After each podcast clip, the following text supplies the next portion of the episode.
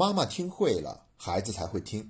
欢迎收听《妈妈你听》第二季，我是李小闯。两年前，曾经有一个孩子问了我这样一个问题，他说：“老师，我的爸爸妈妈有两套房子，爷爷奶奶有一套房子，姥姥姥爷也有一套房子，将来这些房子都是我的。那你说，我为什么还要努力用功读书呢？”说实话，当我听完这个问题以后呢，有点懵，胸口觉得堵得慌。真的是没有想到，一个在上小学的孩子居然会问这样的问题，实在是始料未及。但当时也并不是完全没有答案。我首先就想到的是龙应台曾经给他的儿子说过的那段话：“孩子，我要求你用功读书，并不是要你跟别人比成绩，而是我希望你将来拥有选择的权利。”除了这段话，还有就是我想到英国的皇室，他们都已经富可敌国了，有几百亿英镑的财产，可不是四套房子的事儿。但是他们还是会让自己的孩子接受最好的教育，上最好的大学，肯定也是要努力用功读书的。所以这个孩子是不是有点目光短浅了一些？虽然当时我觉得他的观点不对，并且我也能反驳，但是总觉得那些答案还不足够清晰。以前在节目里面也曾经跟大家探讨过这个话题，但是最近呢，我有一些见闻，特别是了解到了一部纪录片，然后我觉得。我已经做好了准备，再去更好的回答一下这个问题。那我们今天节目呢，就来好好的聊一聊。那这一次我是找到了三个答案。我们先来看第一个答案。第一个答案是，有钱和值钱不是一回事儿。你有四套房子，的确还是挺有钱的，但是这不等于你值钱。有钱就是那么多，那用完了可能就没有了。而值钱呢，则意味着你还可以去。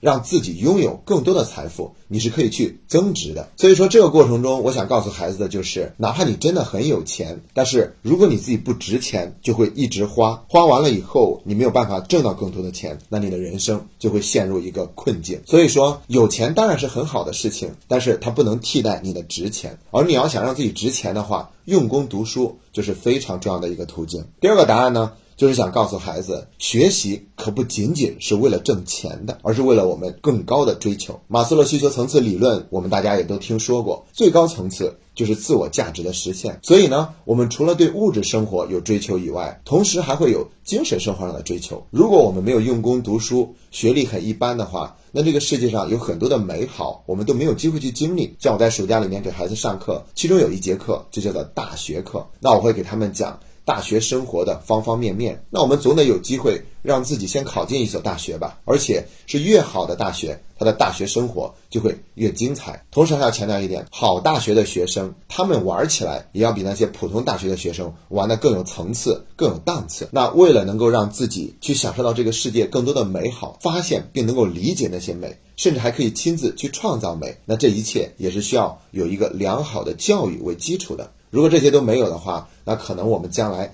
哪怕也很有钱，但是终究在精神生活上缺少很多的享受。所以这是第二点。正好我在最近这两天看到了一则消息，说现在的九零后找工作，他们已经不把薪酬待遇放在考虑的第一位了。也就是说，我做这份工作，首先不是考虑它能让我挣钱多一些，而是我看一看能不能让我觉得舒服。如果我觉得舒服的话。那我就去做，钱少一点也没关系。比如说离家近一点，路程不会太远。再比如说。工作氛围非常的放松，不会太过于紧张，有那么多的压力。因为九零后他们的父母这一代人都已经积累了足够多的财富，所以相对而言呢，对于他们来说是没有那么多物质上和财富上的压力的。所以呢，他们就会更加尊重自我的感受，而不仅仅是让自己当一个赚钱的工具。所以呢，作为家长的你，我们也可以告诉孩子，你们现在努力用功，可不仅仅是为了挣钱，而是为了让自己的生活更加的丰富多彩。这是第二个答案。第三个答案呢，我要讲到一部纪录片，这个纪录片。的名字叫做《出路》，它中间是点了一个点儿的，所以它不是一个词语。出路。那这个纪录片的导演，他是花了很多年的时间才完成了这部作品。他选择了三个不同家庭背景的孩子，然后从二零零九年开始跟踪拍摄，不断的去了解他们的情况是怎样的，然后一直跟踪到二零一五年。这个影片上映的时间是在二零一七年的年底。那这个纪录片讲到的三个不同家庭背景的孩子，分别是来自于。中国的最贫困的阶层，在大山深处有一个小女孩，她的父亲认为女孩子上学就是赔本的买卖，所以坚定不让孩子上学。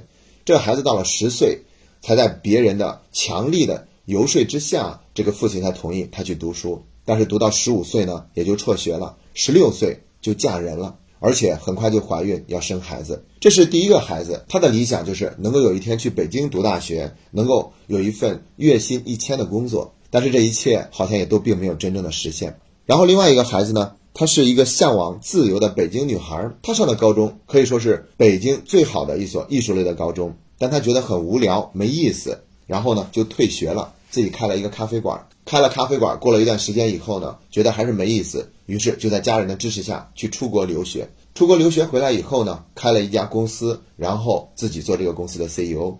那这个孩子的出身可以说是我们中国最高的那个阶层了，非富即贵。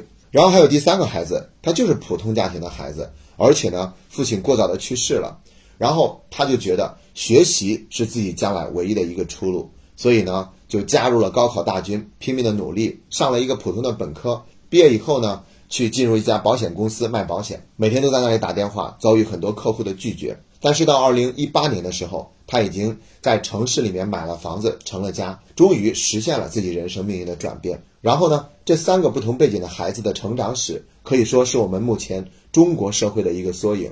在最底层的阶级，对于他们来说，学习好像是一件很不值得投资的事情。因为它投资周期很长，花费也很多，见效很慢，而且是很晚的。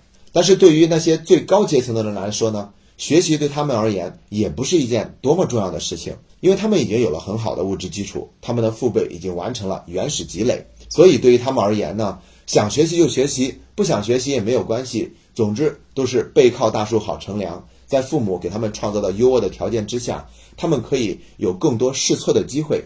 所以中途辍学了也没关系，将来还可以去出国留学。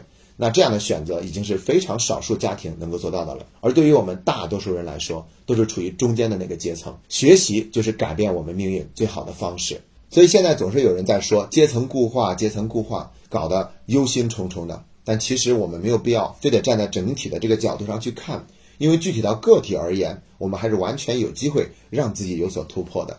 当然了，我说的是指的中间那个阶层。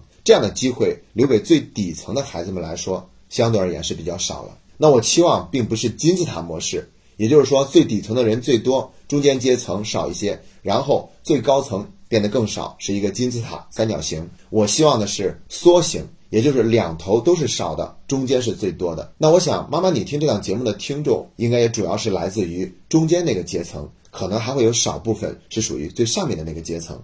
而最下面的阶层呢，可能他们根本就没有意识去听这些，也没有机会去听到这些。那现在再让我们说回一开头那个孩子，他家里面有四套房，我觉得呢，大概相当于是中间这个阶层。当然了，如果他的这四套房子都是在北上广深这样的一线城市，那我们可以说他基本上已经进入了最高那个阶层了。但即便如此，我觉得一个人要想改变自己的命运，让自己的阶层有所提高的话，还是要通过学习。这是最简单、最便捷，也是最开放的一条路。高考相对而言也是最公平的一个考试。没有这个高考的话，我想我们阶层的流动就会变得更加的固化。而作为家长的你，完全没有必要去站在大的局势上，从整体来去看，因为具体到每个个体而言，他总归还是有机会的。所以我们可以跟孩子说：，那要想让自己的人生真的不仅仅是吃父母给你的老本的话。那你还必须得让自己有所进步，而你这个进步不仅仅体现在你将来是不是挣了更多的钱，更体现在你接受了什么样的教育，跟什么样的人交往，将来你的交际圈子和人脉都是处于什么样的层次。而这所有的更加优势的资源，也是要通过用功读书才能够换过来的。好了，三个答案都已经给过了，那现在要把话再说回来一点。之所以这个孩子问这样的问题，有可能他也并不是完全觉得我不需要再去挣更多的钱，所以我才不愿意去读这些书。更有可能是家长对他整天有要求，要他读书，然后吓唬他说：“你如果不读书的话，将来你怎么能够活好呢？”但是我们又仅仅是从有钱没钱的角度上去吓唬孩子，而这对于孩子来说呢，是很难激发他的动力的。所以我们必须得让孩子看到这个世界有很多的美好。比如你带他去博物馆去欣赏那些艺术作品，如果没有一定的教育基础的话，对于这些美，我们是没有办法去足够的感知清楚的。而当我们用这些东西去激励孩子的时候，我想就会让孩子找到一份兴趣，让他自己内心会有一种自动自发的力量出现，让他更好的去完成自己的学业。我们不能因为大家都在这样做，所以我们就认为理所应当的也应该这样做，而是去考虑在这样做的背后究竟有什么样的动力是孩子需要的。那现在的孩子跟我们这一代人已经有很大的不同，我们必须要因地制宜、对症下药的去找到。这些孩子的动力，并且去激励他，让他真的知道用功读书不仅值得，而且是一件非常有趣和快乐的事情。好了，今天的节目就分享到这里，谢谢大家。